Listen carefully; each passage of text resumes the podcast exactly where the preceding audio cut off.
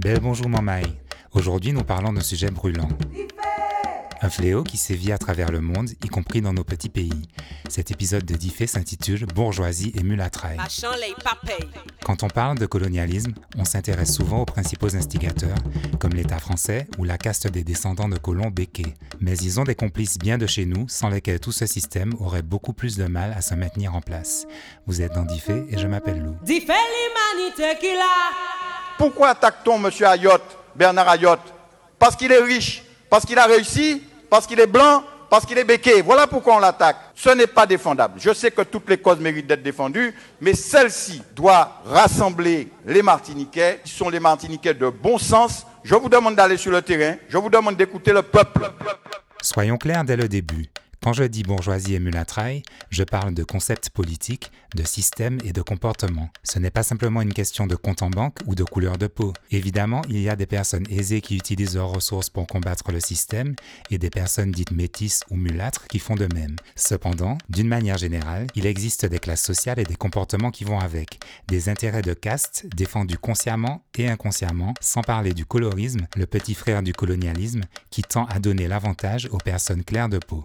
Donc si vous êtes bourgeois, autant en prendre conscience au plus vite pour vous remettre en question au lieu de vous étouffer à l'écoute de ce podcast et de m'accuser de racisme anti-bourgeois, anti-mulâtre ou je ne sais trop quelle autre couillonnade. Les où on dit, on dit. Les plus connus des bourgeois ou des mulâtres qui soutiennent le colonialisme sont les larbins habituels qu'on connaît, qui défendent plus ou moins ouvertement le système et les dynamiques économiques et raciales qui en découlent. Écoutons par exemple le surveillant de plantation, euh, le conseiller à la direction de GBH. Vous connaissez mon PDG Bernard Ayotte, c'est la discrétion même. Donc euh, il n'a pas l'habitude d'intervenir sur les médias vous en êtes témoin. Je suis dans le groupe depuis 40 ans, j'ai l'habitude de le faire et j'ai l'habitude de transmettre des messages et j'ai toute la légitimité pour le faire. Bernard Ayotte, c'est quelqu'un qui aime la Martinique, qui œuvre pour la Martinique, qui œuvre pour le vivre ensemble en Martinique depuis des années.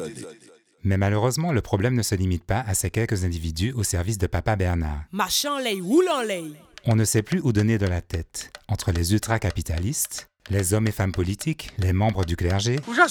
Dans son livre Les damnés de la terre, l'ancêtre martiniquais Franz Fanon nous mettait déjà en garde sur la complicité entre les colons et les élites issues des peuples colonisés qui appellent à l'ordre, à la paix. Sauf qu'il n'y a pas de paix sans justice. Fanon écrivait au sujet de ces personnes Aucun professeur de morale jamais, aucun curé jamais n'est venu recevoir les coups à la place du colonisé. De toute façon, à ce stade, le but des luttes n'est pas d'obtenir une fausse paix avec les colons. Le colonialisme est par définition violent. Il n'y a pas de bon colonialisme, de colonialisme light qui serait juste pour tout le monde. Donc si c'est ça votre projet, ce n'est pas parce que vous êtes noir qu'on va forcément vous soutenir. C'est fini ça. Buy black, oui, mais pas dans n'importe quelles conditions et pas pour soutenir des larbins qui vont à l'encontre des intérêts de nos peuples. Monsieur Bernard Ayotte est rentré, euh, s'est occupé de la banane dix années après que le produit ait été interdit. Donc il n'a rien à voir avec ce produit. Il est même responsable, euh, à travers son bras droit qui est Monsieur Éric de Lucie, euh, du fait que la banane est aujourd'hui un des produits les plus propres qui soit produit sur Terre. c'est une réussite qui est magnifique et dont il faut louer. Messieurs, félicitations, monsieur Joannel. Bernard appréciera votre dévouement. Ce qu'ils font n'est même pas original. Toutes les sociétés qui subissent ce colonialisme ont des larbins en puissance qui ne pensent qu'à leur intérêt personnel immédiat, loin de toute considération éthique ou spirituelle. Historiquement, c'est un phénomène structurel qui se répète dans les pays colonisés, qu'on observait déjà par exemple avec le rôle de la bourgeoisie mulâtre dans le détournement de la révolution haïtienne et dans l'assassinat de Dessalines. En Martinique et en Guadeloupe, on pense aussi aux hommes et femmes politiques qui ont longtemps minimisé les dangers du chlordécone, ridiculisé et parfois attaqué les militants écologistes qui alertaient la population mais qui maintenant essayent de se positionner comme de grands défenseurs des intérêts du peuple. Car c'est bien connu, un poste ou une réélection sont plus importants que la santé publique.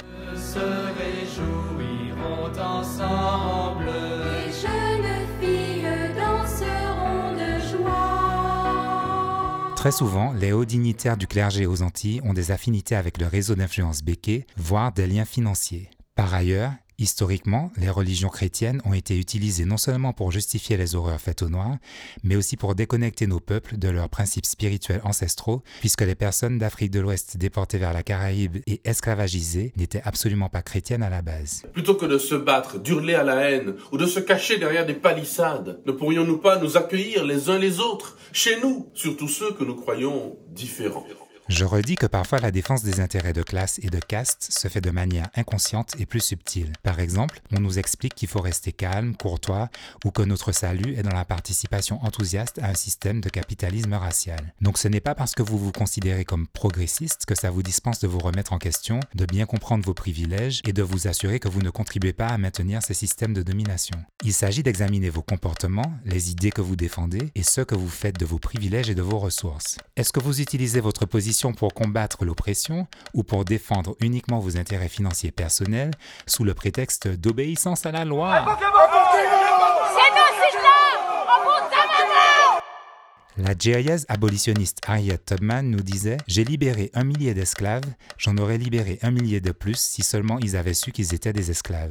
Ça ne m'a pas échappé que beaucoup des bourgeois émulâtres que je décris sont le fruit d'un système dont ils ne sont pas les principaux instigateurs et qui ne sont pas les principaux responsables. Le concept de suprématie blanche, le colonialisme, le capitalisme racial, etc. n'ont pas été créés par eux, c'est clair, mais ils y participent activement. Donc dans nos stratégies, nous devons considérer ces défenseurs des systèmes d'oppression comme des ennemis politiques. Et même s'ils disent avoir changé un jour, c'est avec précaution et méfiance qu'il faudra prendre ces déclarations. Machin lay. Dans l'idéal, nous avons besoin de toutes les énergies. Il est important d'œuvrer pour votre pays, pour votre peuple, pas pour votre narcissisme et vos ambitions strictement personnelles. Mais si vous vous en foutez, la révolution se fera sans vous. Alors oui, investissez, mais les projets sans aucune vision, destinés à vos congénères bourgeois, hors de prix, inaccessibles aux citoyens moyens, franchement, c'est pas ça la priorité.